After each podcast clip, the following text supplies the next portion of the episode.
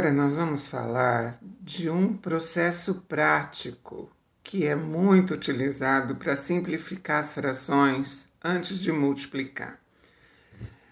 Agora, imediatamente no episódio anterior, quando a gente estava começando a aprender a multiplicar frações, eu deixei os resultados, como no item A, 2 sobre 36. Mas, naturalmente, quando você tem um resultado, uma fração que pode ser simplificada, você deve fazer isso. Então, no caso do 2 36 avos, você tem tanto o 2 quanto o 36, números pares, então ambos divisíveis por 2, você teria que fazer isso. Simplificar então o resultado dividindo tudo por 2, 2 dividido por 2 igual a 1, 36 dividido por 2 igual a 18, e o resultado final então seria 1 18 avos. Eu vou te dar um outro exemplo.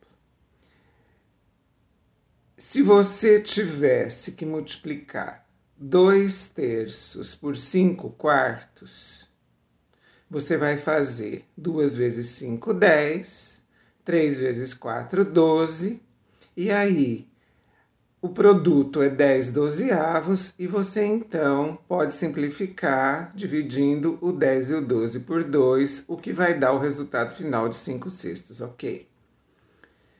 Para que a gente possa compreender o procedimento prático e simplificar as frações antes de efetuar a multiplicação, vamos nos lembrar que a multiplicação tem a propriedade comutativa. O que quer dizer isso?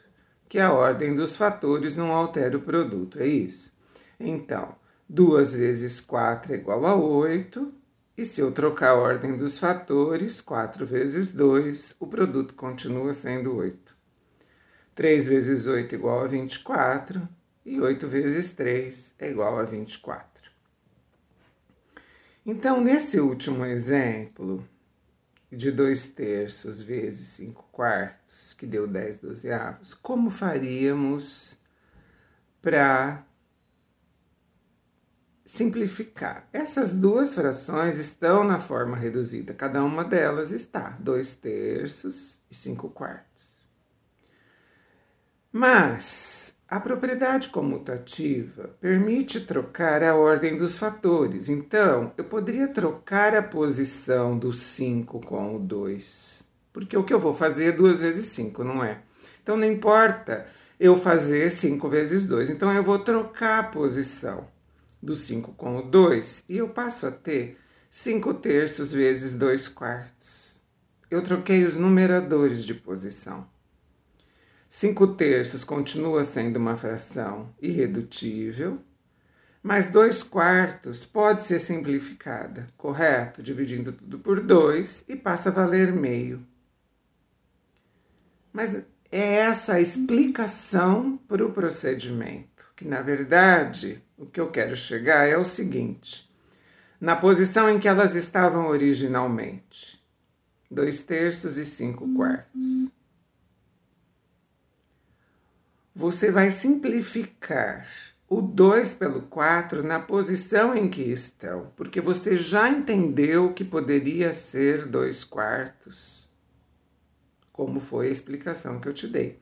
Então, está na diagonal, correto? O 2 e o 4 estão em frações diferentes, mas o 2 poderia ser trocado com o 5, então eu simplifico do jeito que está eu divido o 2 e o 4 por 2 e passo a ter 1 terço vezes 5 meios. E aí, 1 vezes 5, 5, 3 vezes 2, 6. Ok? Então, temos aqui um resultado de 5 sextos. Vamos treinar com mais um exemplo? Veja aqui. 2 quintos vezes 20 nonos. 2 quintos não dá para simplificar. 20 nonos também não dá. Na diagonal, o 2 com o 9, o 9 não é par, então não tem como dividir tudo por 2. E na outra diagonal você tem o 20 no numerador e o 5 no denominador. E aqui estão dois números que são múltiplos de 5. Então, eu vou simplificar dividindo o 20 por 5 resulta em 4 e o 5 por 5 resulta em 1. Então, o que faremos é multiplicar 2 por 4, que dá 8, e 1 vezes 9 igual a 9. Resultado final, 8 nonos. Gostou? Achou fácil? É bem gostoso fazer isso, não é? Vamos para o exemplo 3? As frações são 3 quartos vezes 12 vinteavos. Observa nas diagonais, o 3 e o 20 não dá, o 12 e o 4 dá para dividir tudo por 4, não é? Então, 12 dividido por 4 é igual a 3, 4 dividido por 4 é igual a 1. Então, 3 vezes 3 igual a 9, 1 vezes 20, 20. Resultado, 9 vinteavos. Exemplo 4, eu vou colocar uma fração negativa. 3 décimos negativo vezes 5 sextos. E aqui vai acontecer uma coisa muito legal. Porque as duas diagonais podem ser simplificadas, veja o 3 e o 6. Vamos dividir tudo por 3. Então, 3 dividido por 3 é 1. 6 dividido por 3 é 2. E na diagonal, 5 e 10, vamos dividir tudo por 5, correto? 5 dividido por 5 igual a 1. E 10 dividido por 5 igual a 2. Então, os numeradores ficaram 1 e 1, só que 1 é negativo. Então, menos 1. E 2 vezes 2 4. Então, resultado, menos um quarto.